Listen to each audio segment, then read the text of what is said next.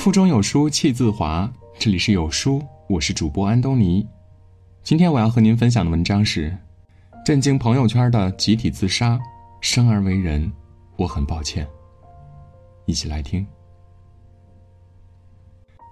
自杀是听起来就无比沉重的两个字，只有对这个世界毫无留恋的时候，人们才会选择这种方式结束自己的生命。可你知道吗？动物竟然也会自杀。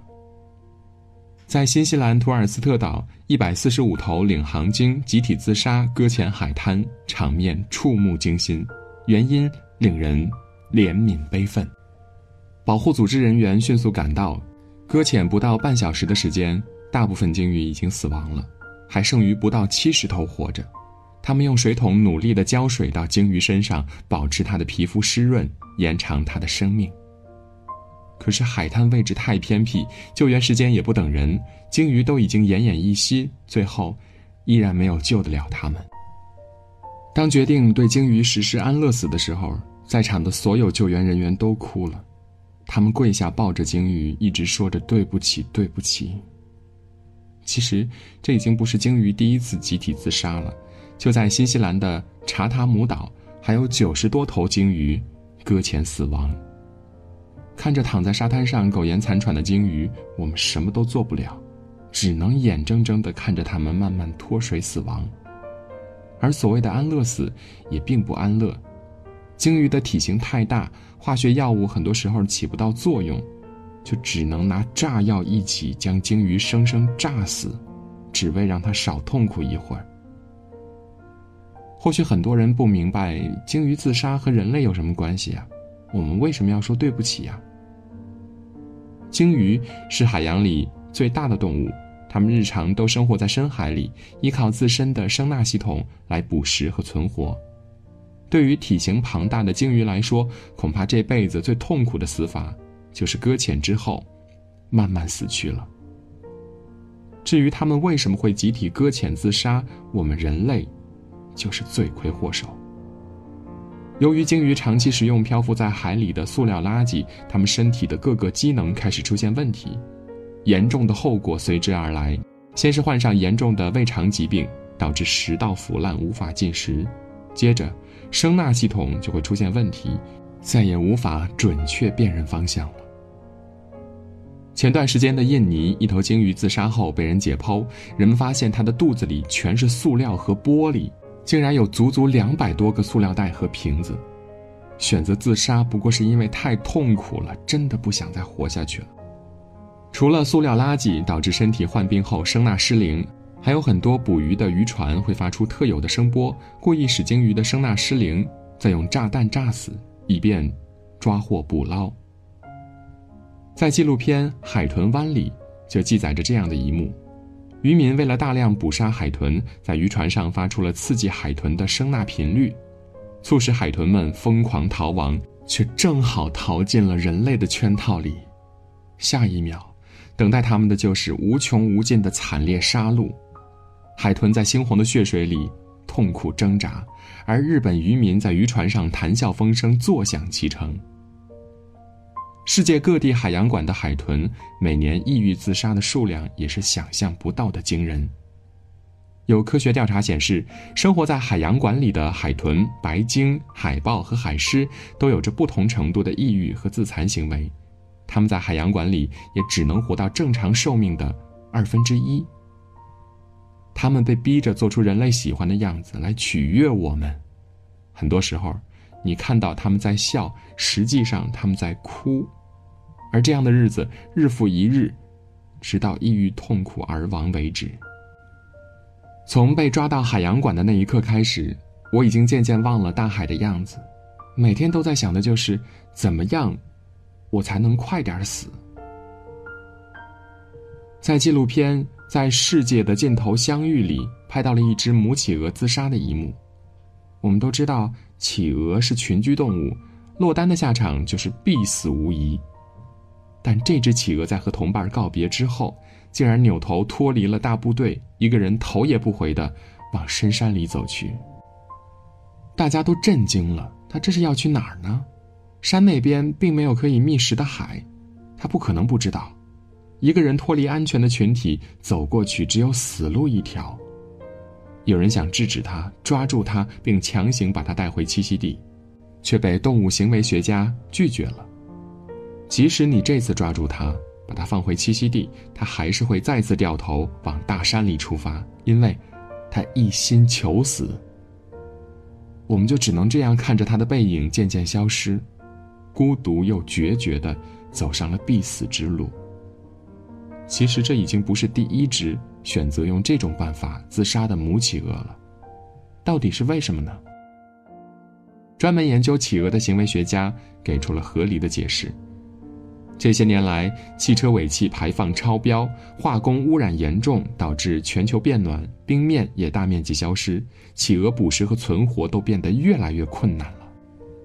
许多企鹅妈妈克服困难，拼尽全力孵化出宝宝，也无法喂饱和保护自己的孩子，导致很多小宝宝出生不久就不幸夭折了。偏偏企鹅本身呢，又是非常重视自己宝宝的动物，很多企鹅妈妈无法忍受丧子之痛。整日都郁郁寡欢，最终他踏上了五千公里的路途，选择用这样悲壮的方式结束自己的生命。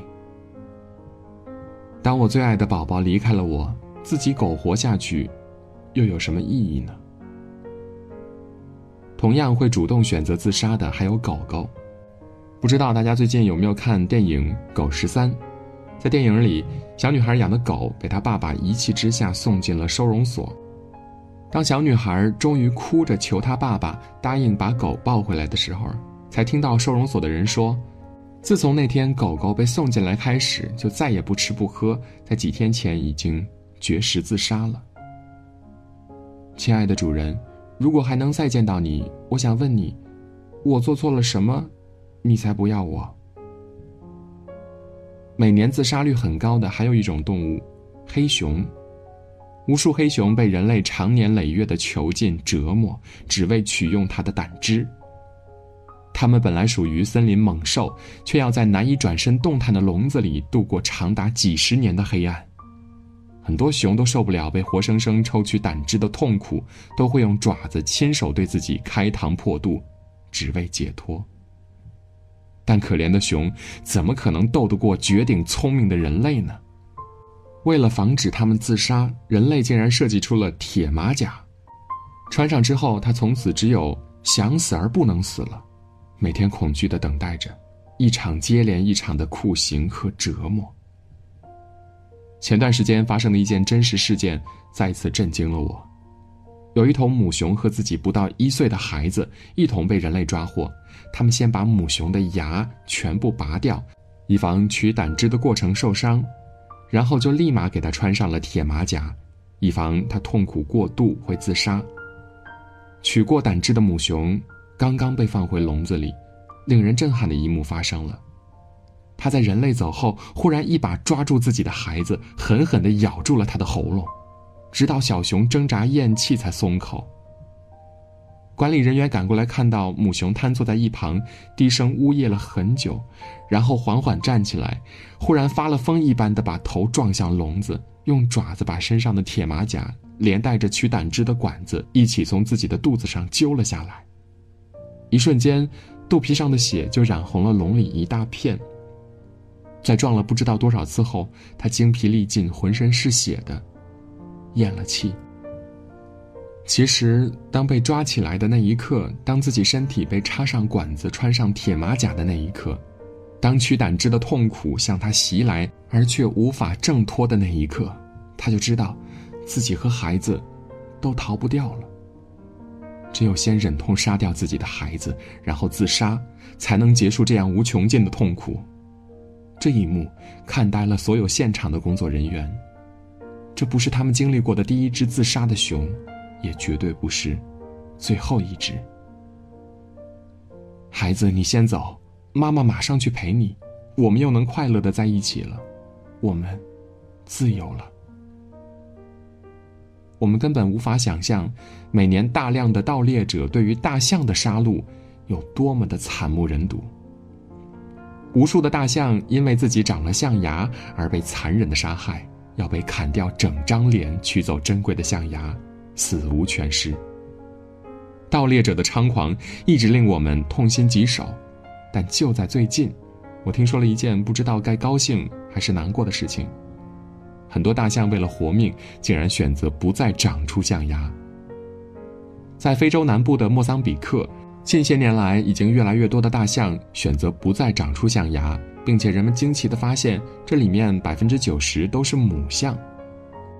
象牙对于大象来说，就像是我们人类的手臂一样重要。没有象牙的大象吃起东西来非常不方便，也失去了打架时的力气。但是，比起象牙来说，更重要的是，它们都有自己的宝宝需要照顾。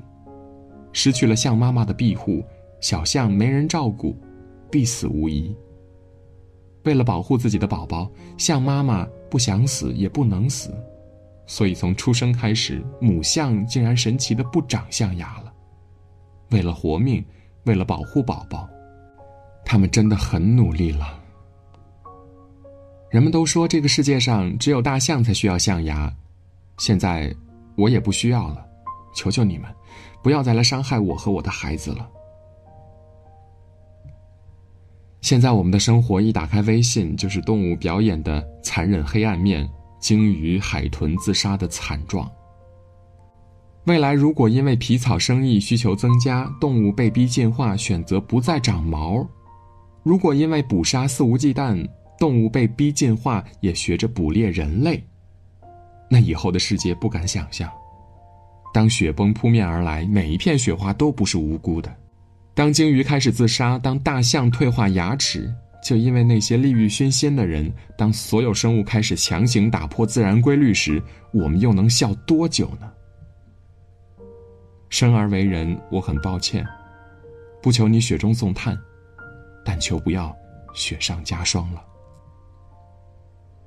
今天的文章就到这里，腹中有书气自华，读一本好书，品一段人生。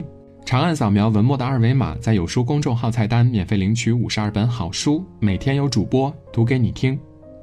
如果您喜欢今天的文章，记得在文末点个再看，或者将文章分享至朋友圈，让更多的朋友和有书一起成长。我是主播安东尼，明天清晨我依旧在有书等你。早安。